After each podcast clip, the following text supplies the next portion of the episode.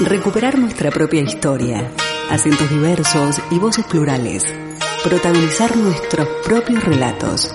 Actoras del presente y creadoras de nuestro futuro. Desde este momento, Emakumeak Ekinsan, Mujeres en Acción, programa de radio desarrollado por las participantes de los talleres de feminismo, comunicación desde una perspectiva de género y locución radial. Impartidos por la Asociación Camino al Barrio, gracias al apoyo de la Diputación Foral de Vizcaya.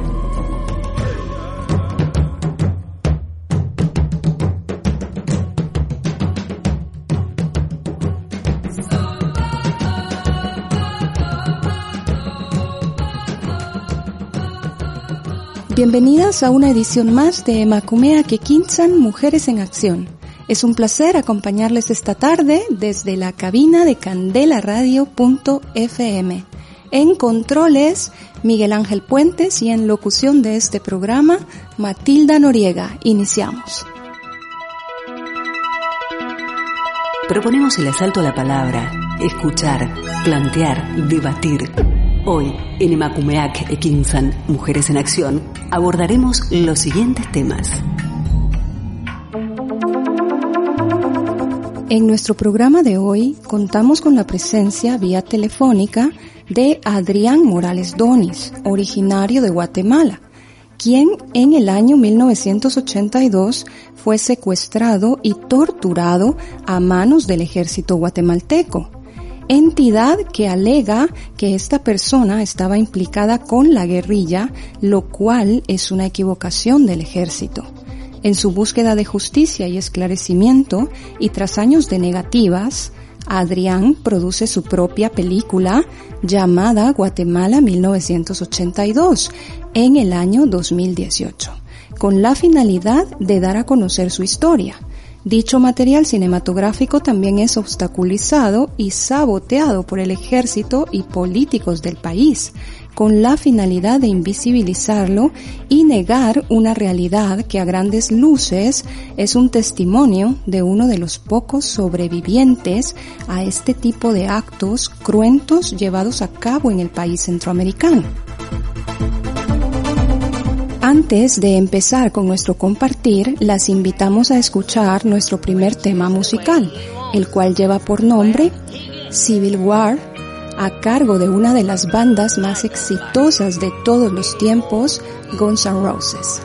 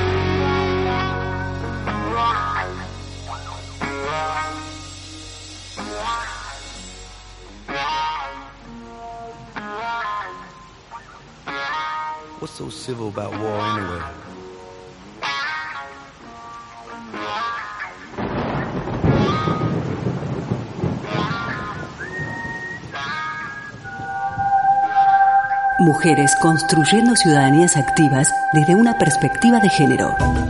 Emakumeak Ekinsan, Mujeres en Acción, en Candela Radio 91.4 FM.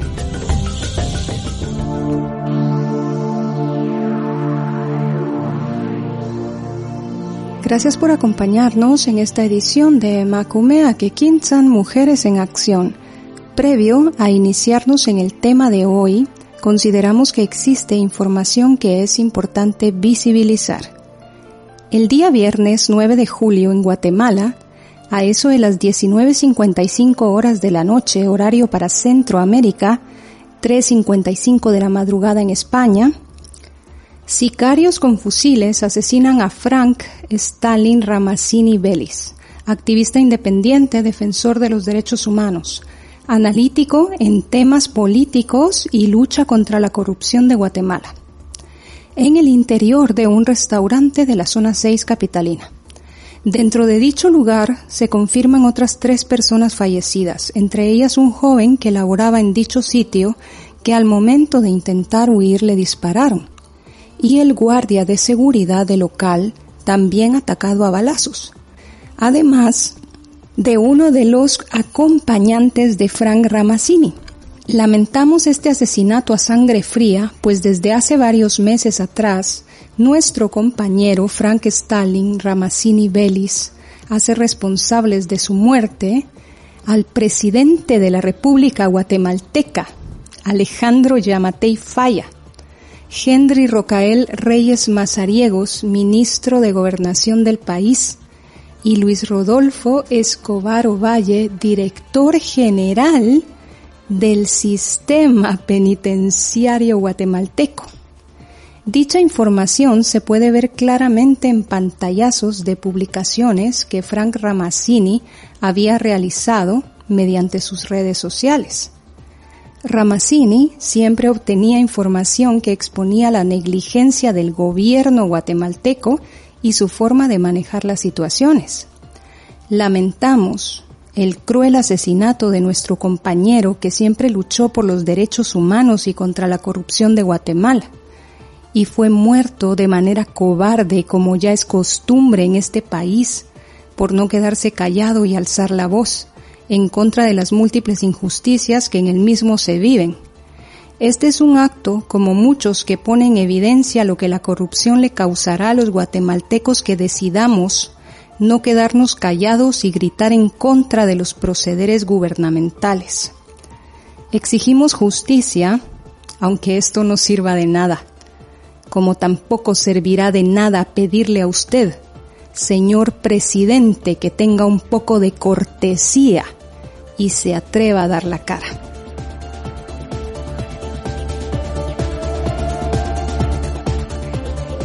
Entrando ya a nuestro tema de hoy, en el mes de enero de 1982, a sus 17 años, Adrián de Jesús Morales Donis es secuestrado salvajemente por el ejército guatemalteco, acusado por equivocación de ser miembro de la guerrilla en el país. Después de días de tortura, Adrián logra escapar de la zona militar de Jutiapa, en Guatemala, y enfrentándose a grandes situaciones, logra sobrevivir. El día de hoy, nos acompaña vía telefónica Adrián Morales Donis, a quien damos la bienvenida a Emakumea Kikinsan, Mujeres en Acción. Hola Adrián, gracias por aceptar compartir con nosotras esta tarde. Ah, Matilda, siempre será un placer compartir con usted y dar conocer un poco las historias, nuestras historias de Guatemala que pasan en el mundo, ¿no? Y, no, no son, no son ah, dadas a conocer, por eso nosotros estamos, uh, bueno, yo particularmente estoy dando a conocer la historia, lo que me pasó en Guatemala en, en los años 82. Muchas gracias, Adrián. En 1982 eres secuestrado por equivocación. Aparentemente una equivocación cuando en realidad esto es un gran error del ejército guatemalteco, pues te confunden con un miembro de la guerrilla. ¿Qué fue lo que en realidad sucedió?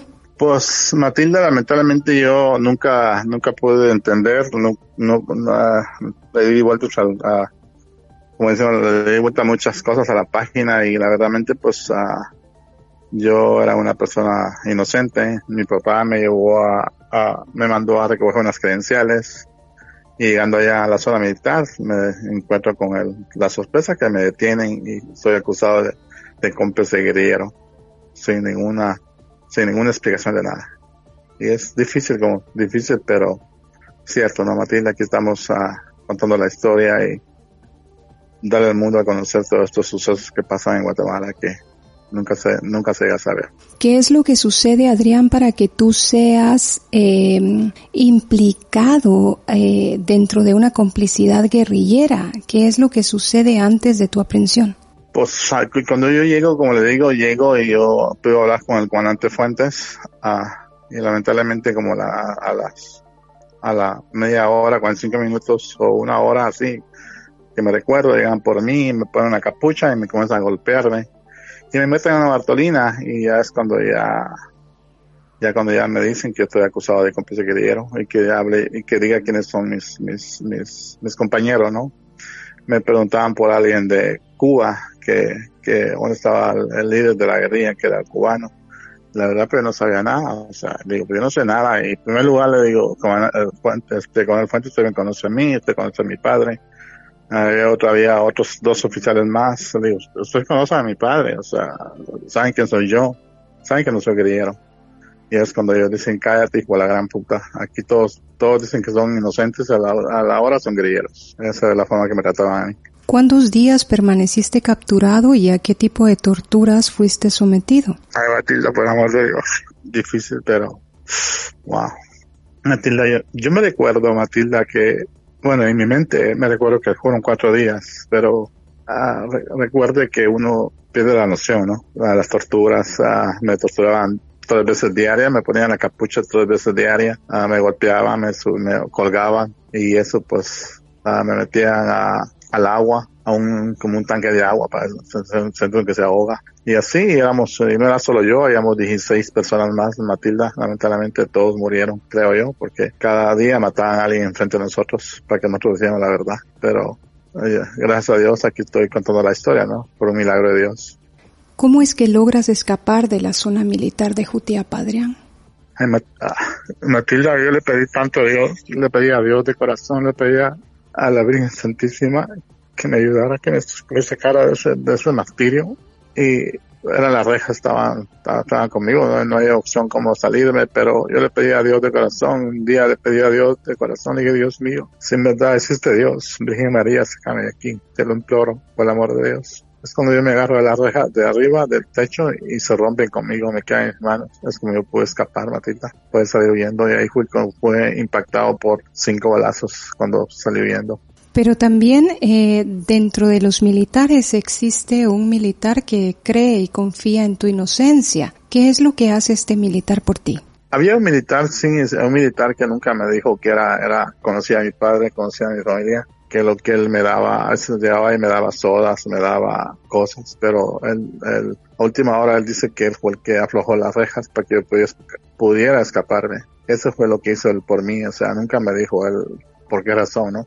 Pero al final que ya lo vi después y él me contó la historia, me contó qué pasó y me dijo por yo dijo yo tenía la orden dijo de de, de tenía la orden de, matarte dijo yo tenía yo, yo yo salí de Franco me dijo el día jueves yo regresé el día domingo el día domingo tenía que matarte pero yo dijo hice una diligencia dijo dejarte las, las rejas poco flojas para que pudieras salirte. Es en esa forma fue el que me ayudó el militar Posteriormente conocemos que este militar también fue torturado y que su familia también fue asesinada. ¿Qué sucede después que tú logras escapar? Es decir, en el momento en el que tú logras aflojar esta reja y tú logras escapar, los minutos siguientes a ese escape, porque tú vas herido, tú tienes cinco tiros de bala, ¿Qué haces tú? ¿Qué haces tú? ¿En dónde te refugias? ¿Y qué es lo que hace el ejército en ese intento de buscarte y de devolverte a esa zona militar de Jutiapa? Pues Martín, lamentablemente estaba rodeado por mm, miles de militares, los tenía, no tenía una escapatoria, no tenía cómo escaparme, me estaban disparando eh, a, continuamente, nomás que yo iba a un, desagüe que le llaman y no, no me pegaban, pero ya eran las, ya estamos hablando que eran las 3 de la mañana y ya pues dijo que, eh, ah, Dios mío, Dios mío, vuelvo a repetir la misma frase, Dios mío, ya, ayúdame, ya me sacaste lo peor y ayúdame para salir de, este problema, ¿no? Es cuando yo veo la garita a la que está en entrada que entra uno de visita a Jutiapa, veo la, veo la garita, no veo, no veo, no veo el soldado ahí que está cuidando es cuando yo brinco la, es cuando yo salgo al zacate y brinco la, el, el cerco me brinco la barda, la barda está electrizada por, por 220, pero yo me, la camisa me la puse en mis manos. Es cuando yo brinco y es cuando yo puedo salir y salgo a la carretera Panamericana y es cuando comienzo a correr dentro del monte. Así fue, así fue, fue como escapé. En el momento en el que tú eh, brincas y entras a correr dentro del monte, en ese momento tú ya vas herido. Eh, ¿Qué haces tú? Porque yo tengo información que el ejército incendia ese monte. Sí, después de ese momento yo corro, corro, corro y corro. Y en, en Jutiapa hay un cerro que dice Jutiapa. Ahí y yo me, me meto a ese cerro. Ahí me quedo. Amanece ya cuando amanece es cuando yo veo, veo los militares en la carretera panamericana, están parando carro por carro y están bajando a uno por uno a, patadas, a culatazos. Y ya cuando ven ellos que yo no estoy dentro ahí, ellos creen que yo estoy dentro del zacatal, es cuando ellos le pegan, le echan gasolina y le pegan fuego al zacatal. Y yo lo estoy viendo de arriba. Y, es cuando muere alguien ahí dentro del zacatal y es cuando ellos paran la, ya la, la búsqueda, pues supuestamente era yo el que me quemé. Es decir, que tú, que tú estabas en un árbol o estabas en alguna superficie similar, Adrián. Yo estaba en una peña, en un cerro metido, donde dice Jutiapa. Ahí, ahí como, como en Hollywood, que ve que Hollywood hay uno que dice Hollywood arriba en el cerro. Así estaba ahí, así estaba ahí en Jutiapa, en una, un cerro. Y ahí estaba metido yo. Y ahí lo estaba viendo yo.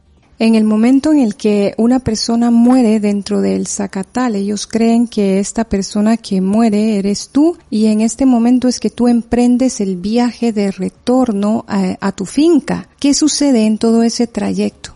es cuando comienzo a caminar, Matilda, a caminar, a caminar, a caminar y a, y a pedir mona el camino. Y a, una gente me regaló unos zapatos, otro una camisa, pantalón, y comienzo a caminar, a caminar, a pedir limosna, a pedir limosna, a pedir limosna y llega un momento que me quedo en lugares, me quedo en los árboles y otro momento que me paran los paramilitares y me quedé a regresar a la zona militar. Total que un caos, pero él llega el jefe de, los comisionados militares y ya me pregunta, me pregunta, hijo, ¿de quién eres? Le digo, soy, soy hijo de Pedro Ramírez. ¿Cómo te llamas tú? Pedro Ramírez. Y ya se queda pensando, dice, yo lo conozco, pero Ramírez dice, vete muchacho, que te va bien. Es como me escapo y vuelvo a caminar, a caminar. Duré 15 días caminando hasta, hasta mi casa. ¿Y qué pasa con las heridas de bala que tú ya llevas? En algún momento estas heridas pues tienen que ser sanadas. Las heridas pues se me están inflamando, se me están este, infectando, pero yo siempre paso con el dinero que me daban, así que, que 25 centavos, que 10 centavos, paso a, lugares donde me compraba este o me regalaban este pastillas de taxiclina y así fui tomando pura pastilla de taxiclina hasta que llego a mi casa ya es cuando ya voy con una señora con una señora es que me inyecta penicilina. Y así y así llego a no a sanar completamente. Es cuando ya comienzo a duro, duro 15 días en mi casa en, el monte en la, finca en escondido. Es cuando mi papá decide dijo que venía a Estados Unidos y ya es cuando yo vengo a Estados Unidos, me voy mojado, llego a Guadalajara, en Guadalajara es cuando yo me curo, ya llego al Hospital Civil de Guadalajara, ahí es cuando yo me curo ya las heridas. Es decir, que tú corrías el riesgo que estas heridas pues se produjeran algún tipo de infección letal en tu organismo y que estas heridas fueran las que acabaran con tu vida a no poder tener una asistencia para ellas. Así es, Matilda, lamentablemente. Agradecemos que sea su nombre lo suficientemente fuerte para poder resistir y para poder enfrentar eh, todo esto. Tú sabes qué es lo que sucede con el militar que es el que afloja las rejas de la Bartolina para que tú puedas escaparte y sabes qué tipo de torturas le fueron aplicadas. Yo tengo entendido que su familia también fue asesinada. Algunos de mis familiares fueron asesinados por el ejército. Algunos, algunos. ¿Y fueron asesinados eh, de la misma eh, manera cruenta, Adrián? A mi tío lo asesinaron, llegaron a su casa, lo sacaron y lo mataron, pero lamentablemente nunca supimos, por qué. Mataron a, su, a, mi tío, mataron a, su niña también. Nunca supimos la verdad por qué lo habían matado, pero yo, eh, fue la, decían que era el ejército que lo había matado. La verdad nunca supimos por qué había sido pero así, así pasaban cosas con nosotros, incluso en mi pueblo, una vez llegaron a mi pueblo, a Iguatán, y en la noche, y el día en la mañana que todavía uno se levanta, habían como unos cinco o seis cadáveres colgados en los árboles que había matado al ejército. Eso fue por el orden del, del ese fue el comandante Fuentes, el que hizo todo eso. Feo, feo, feo ahora eso. Es decir que los cadáveres Adrián, quedaban colgados en los árboles como una especie de, de, advertencia hacia otras personas. Correcto, así era así era. Sí, así era. Gracias. Gracias, Adrián. Con esta eh, pregunta damos por finalizada nuestra primera parte de entrevista. Las invitamos a escuchar nuestro segundo tema musical, el cual lleva por nombre Afraid to Shoot Strangers, a cargo de una de las bandas más importantes de todos los tiempos, la banda británica de heavy metal y metal progresivo, fundada en el año de 1975, Iron Maiden.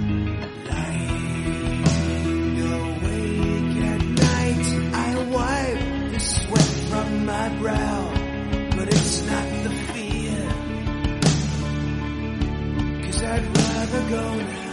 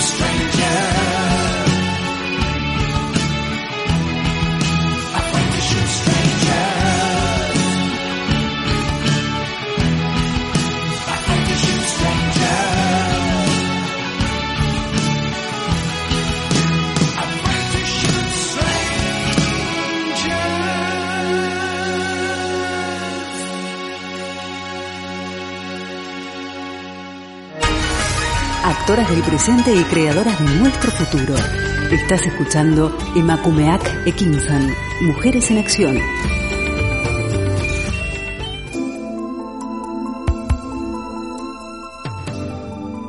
Gracias por continuar con nosotros en Emakumeak Ekinsan, Mujeres en Acción. Es un gusto acompañarles esta tarde de miércoles desde la cabina de Candela Radio.fm. Si recién están sintonizándonos, darles la más cordial bienvenida. El día de hoy estamos compartiendo con Adrián de Jesús Morales Donis, quien es un sobreviviente a las torturas llevadas a cabo a partir de un secuestro que el ejército estima que es por equivocación en Guatemala en el año de 1982.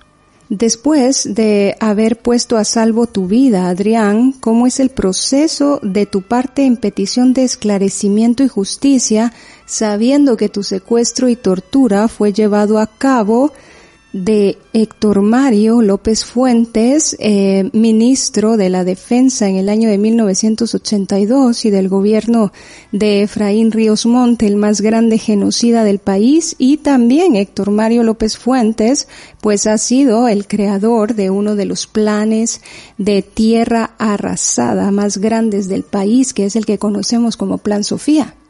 Atila, lamentablemente sí, él era uno de los, de los líderes del ejército, que era el, bueno, nosotros chequeamos mucho en, el internet todo lo que hacía él, pero como te digo, él era, él conocía a mi papá, como te digo, en esos años, pero cuando me pasó esto a mí, yo huí a, a Estados Unidos, después yo viajé a Estados Unidos, regresé a Guatemala, lamentablemente a poner una denuncia con la Procuraduría de Derechos Humanos, que entonces era, era el no, no, te, no sé si usted se recuerda que era este Ramiro León Carpio, era el, procurador de derechos humanos, pero sí se recuerda, ¿no?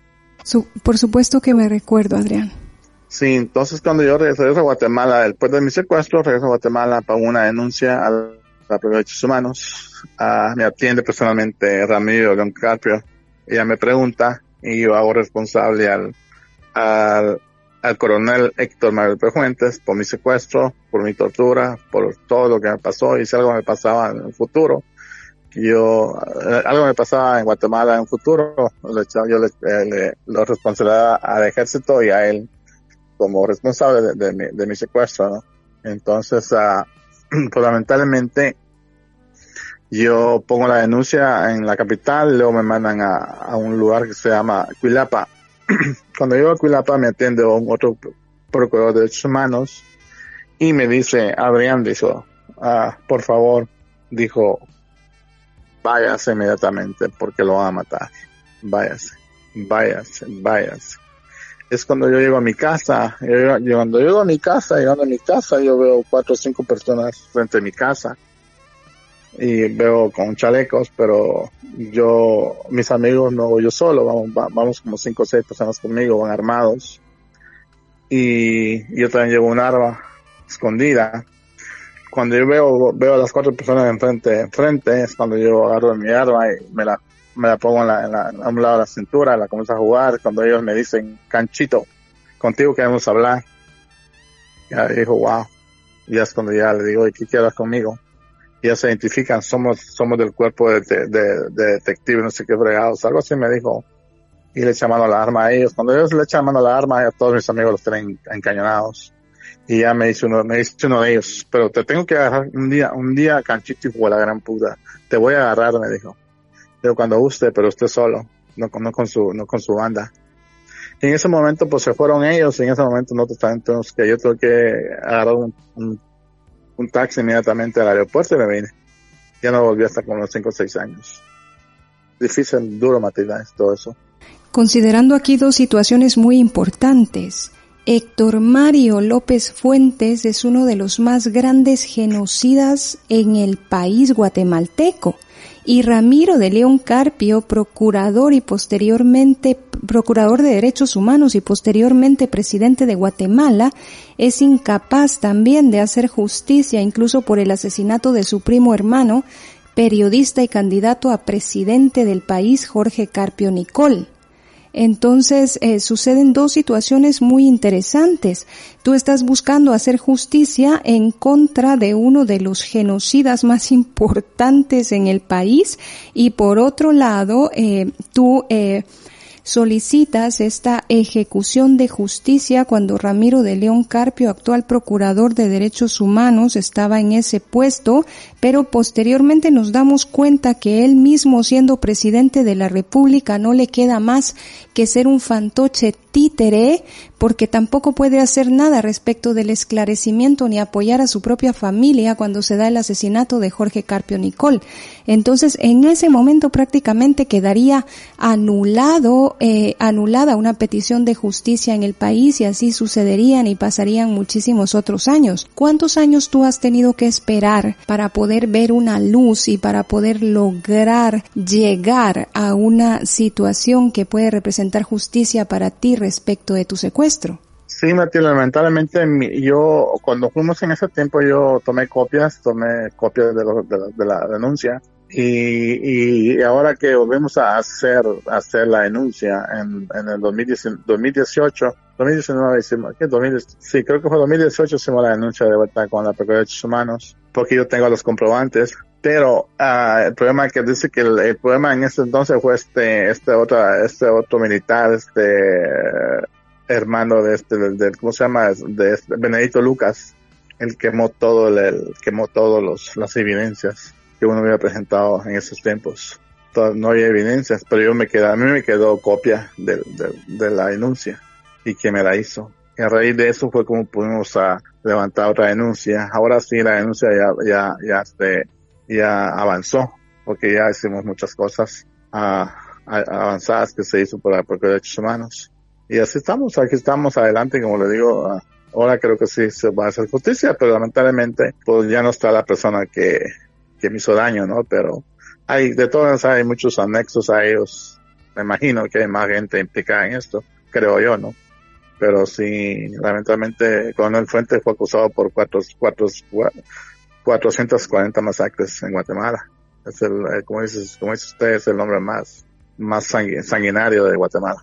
Efectivamente, porque en el gobierno del más grande genocida del país, Efraín Ríos Montt, Héctor Mario López Fuentes era ministro de la Defensa y fue entonces donde creó el Plan Sofía y está involucrado en muchísimos casos de tierra arrasada y masacres en el país. Tenemos entendido que tú has producido tu, tu propia película y que esta película pues se titula eh, Guatemala 1982. ¿Cómo es que te decides a llevar a cabo la realización de este material cinematográfico y qué retos enfrentas? Sí, fíjate, que pues yo tenía pensado hacer, hice unos corridos, después de unos corridos llega, llega la idea de hacer la película, con la, con la, con la idea pues de dar a conocer al mundo, ¿no? A lo que sucede en nuestros países por medio de una pantalla de cine, ¿no? Pero siempre hay muchos obstáculos en el camino, ¿no? Que salen, que no te, te, amenazan, que, por ejemplo, a mí me hicieron llamadas, me llamaban que me decían eh, que me callara porque me iban a matar cállate igual a gran puta porque no puedes hablar, más del ejército, te vamos a caer la boca. Y yo siempre sigo adelante, digo yo, pues, a, pues, como le dije a uno de ellos, pues, bueno, ¿por qué viene usted y me la cae usted? Le digo, yo sigo adelante con mi trabajo, usted simplemente van a conocer una historia, darle a conocer al mundo lo que ustedes han hecho, las injusticias que ustedes cometieron con la gente inocente. Pero no se vale, le digo, que paguemos inocentes. Entonces así se salió adelante y, hice la película y pues uh, fuimos en muchos festivales, incluso usted estuvo conmigo en, en Berlín, Alemania, que lo ganamos el premio, ¿no? Y, así salió adelante y, así vamos progresando con esto a, a echarle gana, ¿no? Que no queda otra. Y por supuesto que al ejército guatemalteco no le conviene para nada que en tu película tú estás dando nombres reales de militares guatemaltecos, porque considero que esto es emblemático e importante en la película, y es que la película no se esconde detrás de otros nombres, la película va directa y la película menciona apellidos y menciona nombres reales de quienes fueron los ejecutores de tu secuestro, de tu tortura y de todo el sufrimiento que tú viviste, que es algo que no has podido olvidar. Tenemos entendido también que la película fue rodada en un país extranjero, pues por seguridad era casi imposible rodarla en territorio guatemalteco. ¿Cómo enfrentas tú también este reto? Sí, lamentablemente la, la, queríamos pasar en, ¿cómo se llama? En Circuito Alba. Circuito Alba los pidió, ellos, los pidió el, el, el de la película. Y después dijo que lo mandaron un, email que no podían pasar por, por políticas del gobierno guatemalteco, que esto era abrir una herida al, al, pueblo guatemalteco, pasar imágenes de esa magnitud, ¿no? Pero dándonos cuenta, investigando quién era el dueño, llegamos a la conclusión que el dueño era un, un, coronel militar del ejército, Por esa razón fue que no se pudo pasar en, en, los, en los cines, en esos cines de Constana Cine Albas, pero hicimos otro contacto con Cineápolis y Cineápolis dijo, a mí no me interesa quién, no me interesa nada de eso, la política. A mi hijo me interesa pasar la película y ahí la pasamos en Cineápolis. Tu película fue rodada en México con actores importantes de una cadena televisiva mexicana y tengo entendido que únicamente pocas tomas tuvieron que enviarte de Guatemala pero que tú eh, rodaste y realizaste esta película en territorio mexicano. ¿Quiénes son los actores de esta película, Adrián? Sí, lo hicimos por la, hicimos la, el rodaje en México por evitar controversia, como te digo, evitar que lo fueran a hacer un daño, matar a alguien de los actores o, incluso a mi persona, ¿no?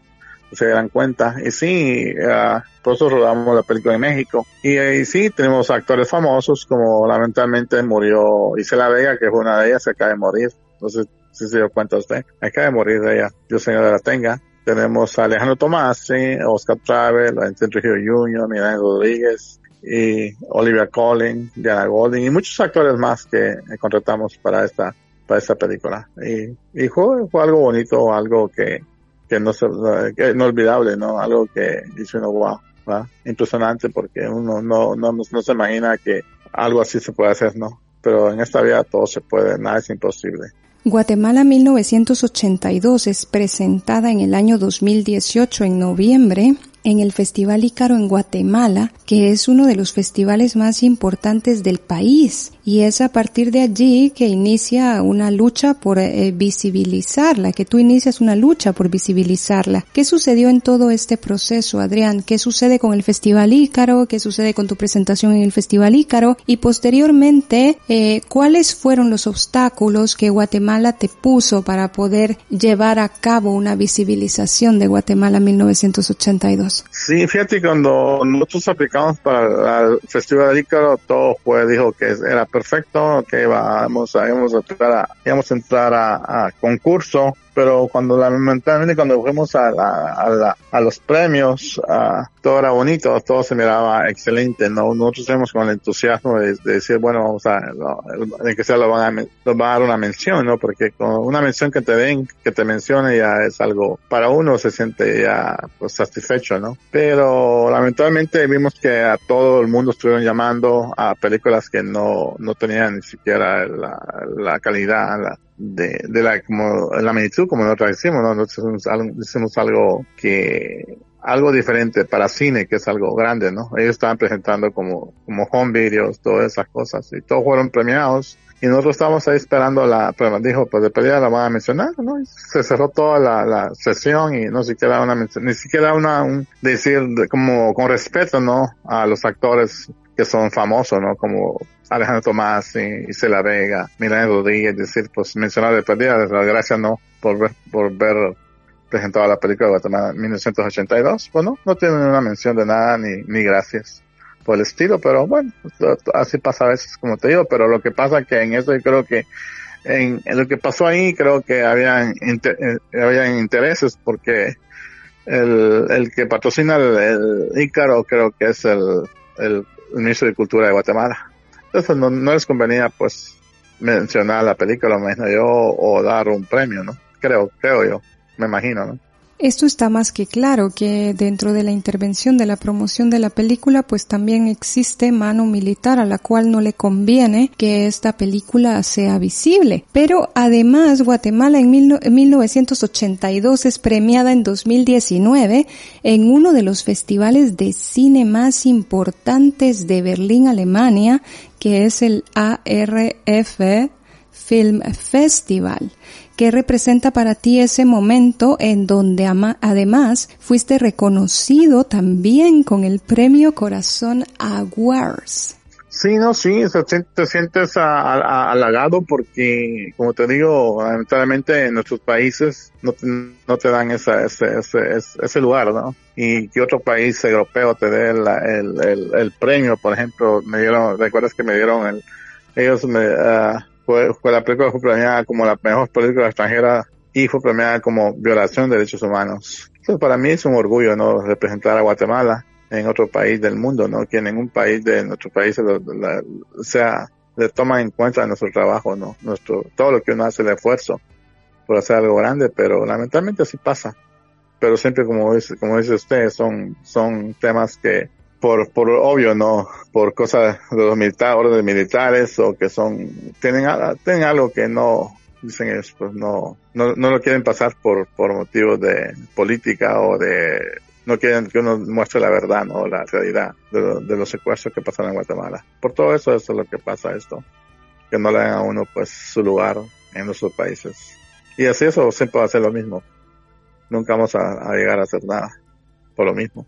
El momento que tú describes en este festival berlinés es verdaderamente bien como tú dices, porque en ese momento pues estábamos juntos y fue maravilloso saber que la película Guatemala 1982 había sido premiada pues dentro del tema humanidad y que estábamos siendo de alguna manera reconocidos a pesar de todo lo que después sucedería con nosotros y a pesar de todo lo que después tendríamos que vivirnos. Realmente llegar con Guatemala 1982 a Berlín yo creo que ha sido uno de los grandes logros y pues eh, aprovechando que, que mencionas en esta entrevista que, que yo estuve contigo, pues me alegra decir que, que sí, que, que Guatemala 1982 pudo tocar esa puerta, que la pudo tocar dentro de mejor guion, mejor director y también derechos humanos. Pero después de esto tú buscas colocar la película en cines en Guatemala, pero aquí sucede también otra maniobra del ejército y el gobierno para invisibilizarla y boicotear la presentación. Adrián, pero ¿cómo es que sucede esto y cuál es tu opinión al respecto? Sí, lamentablemente, como te digo, son, son políticas de que tienen ellos, pues algo que para ellos no es, no es bueno, no, no, o sea, que uno de, de uno de a conocer un secuestro las historias, ¿no? Entonces, lógicamente, ellos te bloquean los canales de televisión. Te hacen, te hacen imposible, ¿no? Que tú sigas adelante para que la gente se dé cuenta, ¿no? Y eso pasó en Guatemala con la película, como te digo, porque, como te digo, no tuvimos prensa, pero no tuvimos lo suficiente prensa. Y la película fue quitada en dos semanas que una película de magnitud como Guatemala 1982 era porque había estado en, en taquilleras mínimo dos, tres meses, ¿no? Pero la quitaron en dos semanas. Siempre por, por como dices, temas políticos del gobierno, ¿no? Que no les conviene que uno pase las historias, pasar algo que a ellos no les conviene, que la gente lo vea. Porque sucede que la mayoría de medios de comunicación están vendidos en el país y tienen que obedecer a esa oligarquía y a esa gente que en realidad es la que vende, la que gobierna y la que manipula el país, y pocas son las radios comunitarias y los medios de comunicación guatemaltecos que se atreven a decir la verdad, porque actualmente decir la verdad, pues también se paga y se paga caro, no solamente en los años sangrientos del país, también ahora. Recientemente, pues tuvimos el asesinato de uno de los líderes y defensores de derechos humanos y el gobierno, el presidente de la República, pues tampoco se ha tentado mucho ni la mente ni el alma para poder ejecutarlo. ¿Qué proceso se está llevando a cabo actualmente en la búsqueda de justicia respecto a tu secuestro y tortura llevado a cabo a manos del ejército de Guatemala, principalmente de Héctor Mario López Fuentes, que a mi punto de vista no merece ningún cargo acreditativo, aún así sea el ejército del país.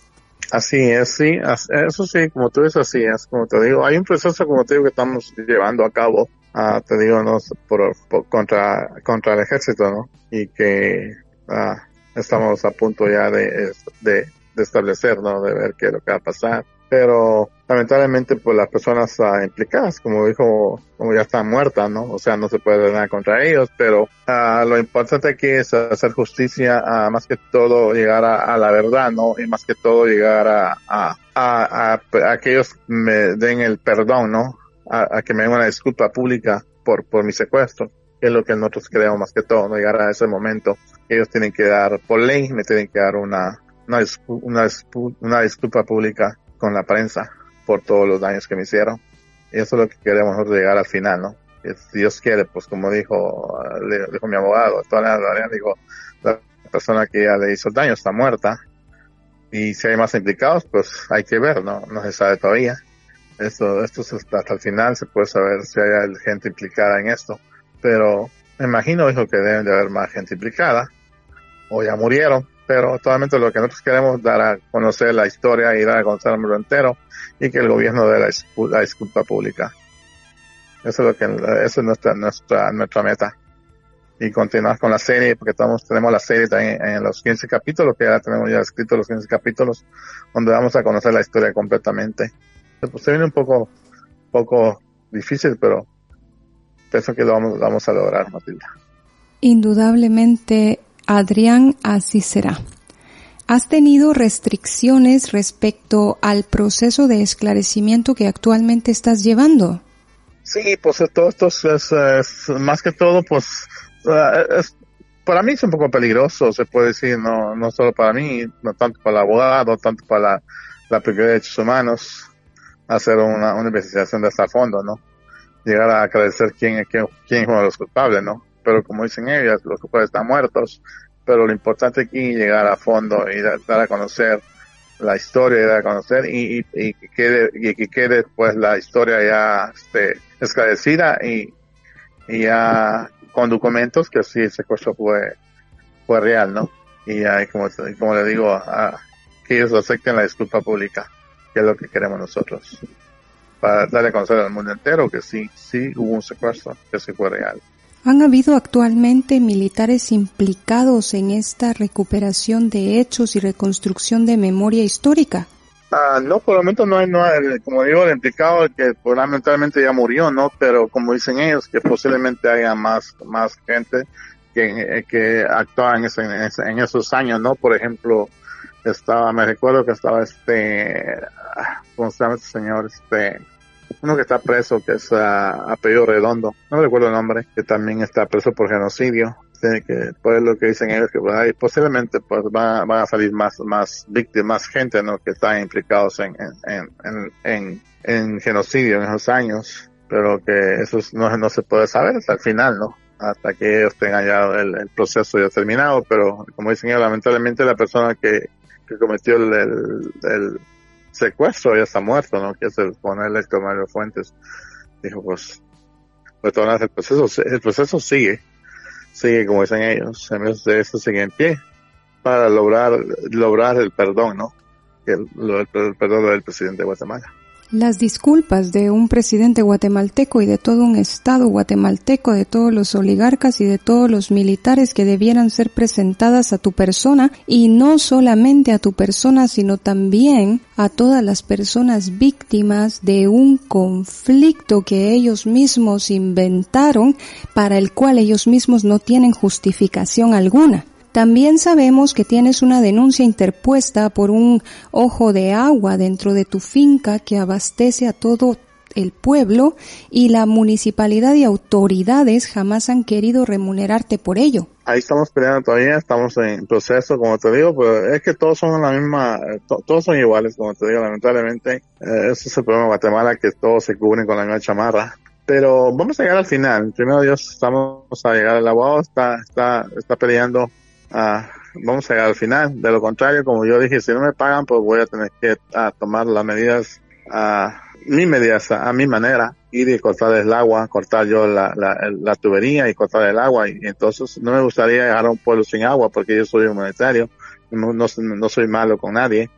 Pero en dado momento, creo que no me va a quedar otra, ir a ir y cortar todo. Y ya, y, si es que llegan acuerdos, si no, pues ni modo, se quedan sin agua pero por, por humanidad yo no lo he hecho. ¿A cuánto asciende la deuda que la municipalidad de tu pueblo tendría contigo y que jamás ha podido eh, pagarla cuando en realidad estamos siendo testigos de tanta malversación de fondos en el país? Yo pienso que llega a la cantidad como de 12 millones de quetzales, creo yo, lo que, lo que tienen que pagar. Recuerden también que en Guatemala es prohibido construir una propiedad privada, que ellos lo hicieron sin permiso. Eso es un, delito que se persigue por ley, ¿no? Como le dije al fiscal. Usted sabe que cuando, si usted se mete en mi terreno, o si yo me meto en mi terreno, usted me mete a la cárcel. Sí, yo lo sé. Entonces, ¿por qué no hace nada usted? Yo recuerde que esto es un delito y se persigue por ley, se persigue por ley. Y toda la ley que cumplirla. El artículo 35 me da el derecho a mí, digo que nadie se puede meter en mi propiedad. Entonces, por lo tanto, yo le sugiero que se, se apegue a los artículos de la ley, no los viole, porque si los viola, Y esto no es más que otra muestra clara de la corrupción latente en el país guatemalteco, donde no quieren hacerse cargo de pagos ni por agua ni por energía eléctrica, pero es un país que constantemente está apresando a sus líderes, que está asesinando a su propia gente, que está malversando fondos y que es un país que en el extranjero no quiere evidenciar lo corrupto que es y que de democrático no tiene una pizca alguna. Gracias Adrián por haber compartido con nosotras en esta edición de Macumea que Quinzan Mujeres en Acción. Agradecemos tu accesibilidad y tiempo para visibilizar tu historia que nos encantaría poder compartir muchísimo más una más de las tantas ocurridas en Guatemala de forma desalmada, violenta y que involucra de manera directa al ejército y al gobierno de ese país. Gracias Adrián por habernos acompañado esta tarde. Muchísimas gracias Matilda y como le digo, esto es en memoria de los más, eh, esto que yo estoy haciendo es en memoria de los más de 250 mil guatemaltecos asesin- asesinados y, y más de los 200 de los 500 mil mujeres huérfanas que hay en Guatemala por el ejército de Guatemala. En memoria de toda esa gente es, es esta, esta denuncia que estamos haciendo para reconocer al mundo entero y que, que espero no pase lo mismo, pero que es dar a conocer las historias al mundo entero. Y muchísimas gracias Matilda, que Dios me la bendiga siempre. Cuídense mucho. Igualmente, Adrián. Invitamos a todas nuestras oyentes a escuchar este y todos nuestros programas anteriores mediante la plataforma Evox eh, Macumea Quequinzan Mujeres en Acción. Estamos despidiendo la tarde, no queremos irnos, pero el tiempo nos ha llegado. Un saludo cordial y gracias por su compañía. Les dejamos con nuestro tercer tema musical interpretado por una de las cuatro grandes del thrash metal. Esto es Symphony of Destruction a cargo de la emblemática banda estadounidense Megadeth. Hasta la próxima.